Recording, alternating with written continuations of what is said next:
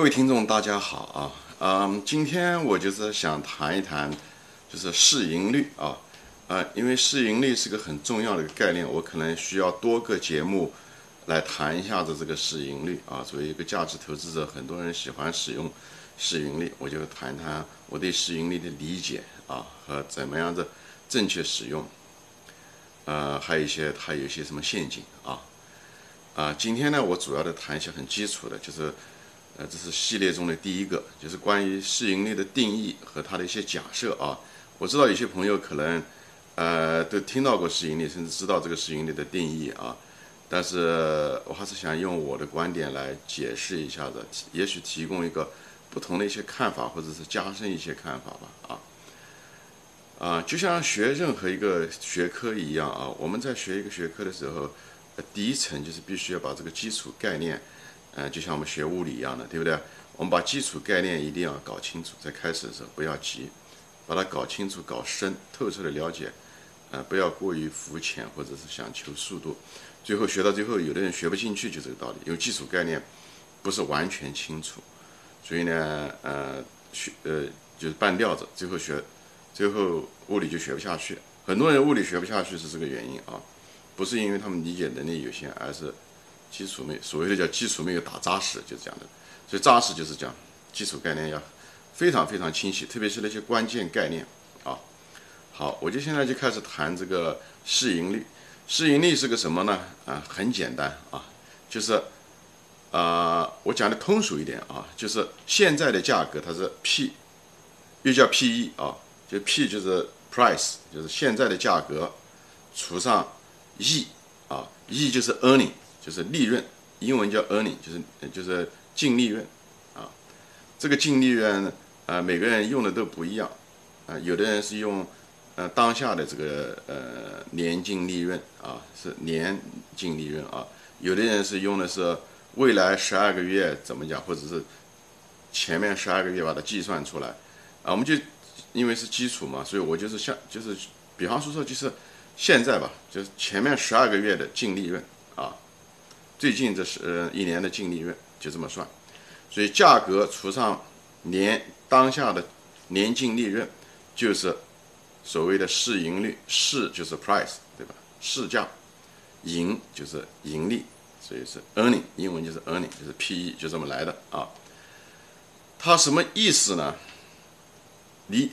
其实 P/E 的意思很简单，就是多少年我能够收回我的成本，就是我今天付的价钱，对不对？就是我的成本，对不对？投资成本，我花了十块钱买了这个股票，这个股票每年能够给我挣每股能给我挣一块钱，现在那么十年就收回来，所以它的这个基础就是。呃，不要把它想得很复杂，不要因为投资把头脑想得很复杂，把简单化，就是我多少年能把我本钱收回来，就这个意思，好吧？啊，你无论是投资股票也好，还买一个生意也好，嗯，都是一样的意思。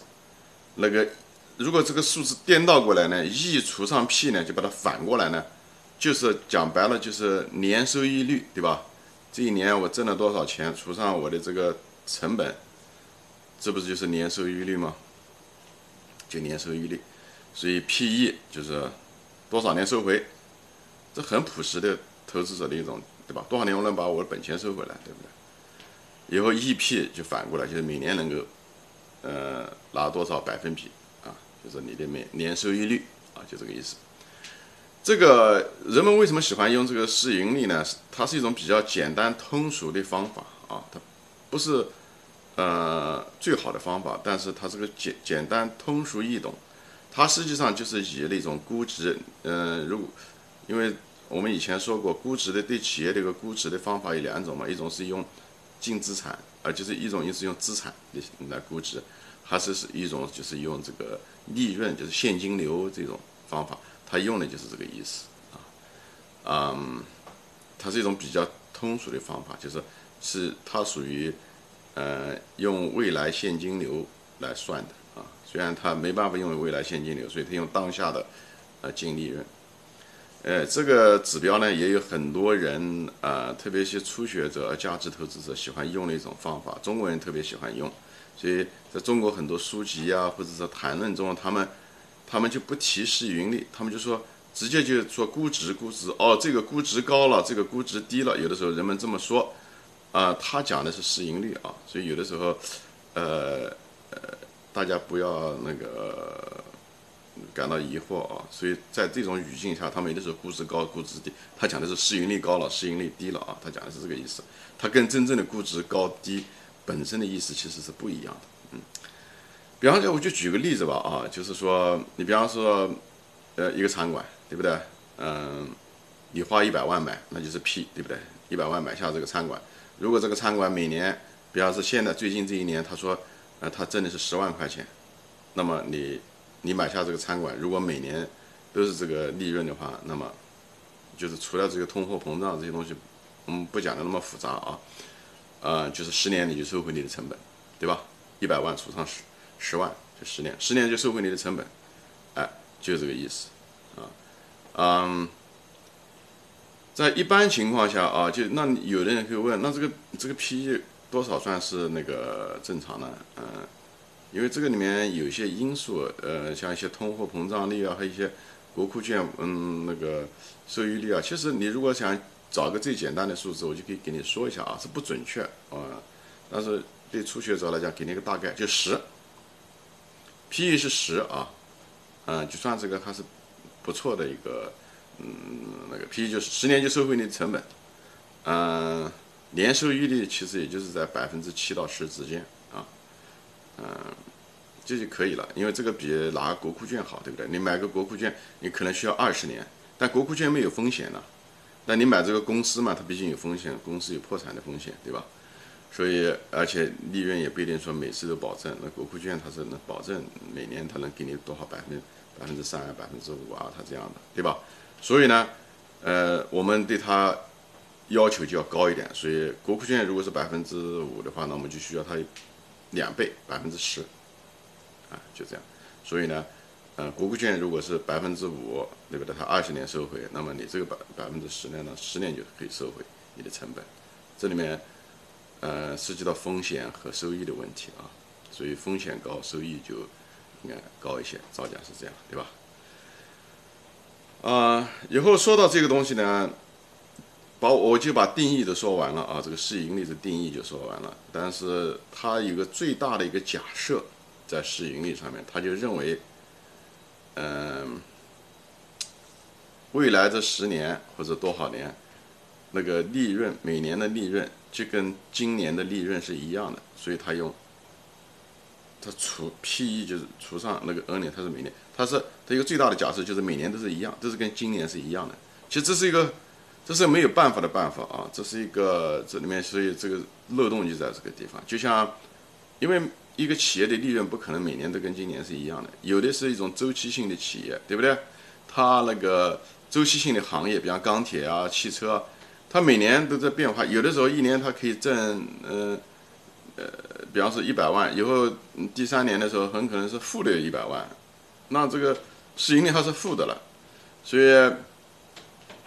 这就是就在在这些地方的时候，你就需要调整，你就不能够死脑筋的，就是算，就是按照它那个当下的这个利润。也许你买的时候是在 你这个当下的利润这个亿是一百万的时候呢，那不准确哈，对不对？那第三年的时候它不是一百万，它是负的一百万，那怎么搞？或者负的五十万？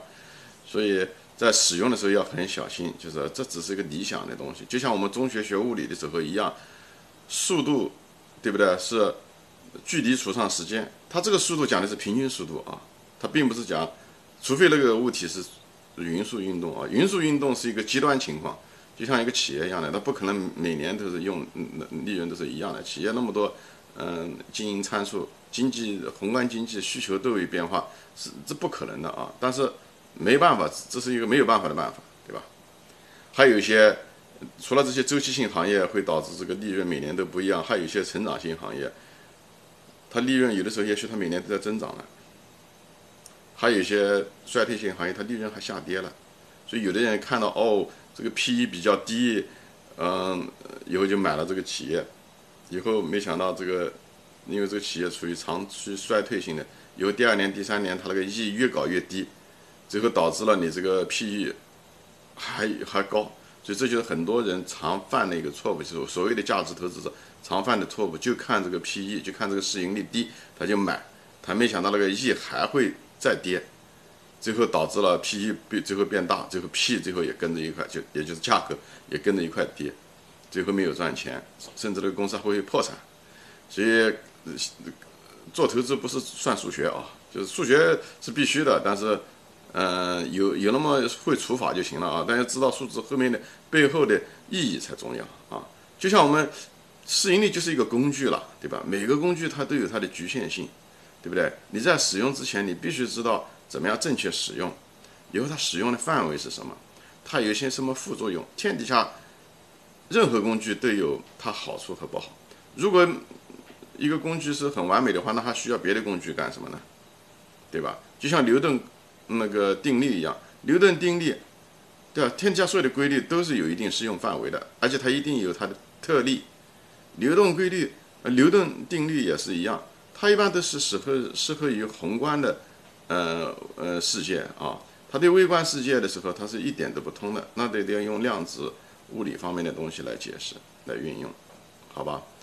啊，就是我就是说学东西，一个就是提出来，就是说花点时间把概念搞清楚、透彻的理解，啊，用最简单的方式把它表达出来，十年回本或者是多少年回本，那就是那年份就是 P/E 啊，就是市盈率，就这么简单啊，嗯。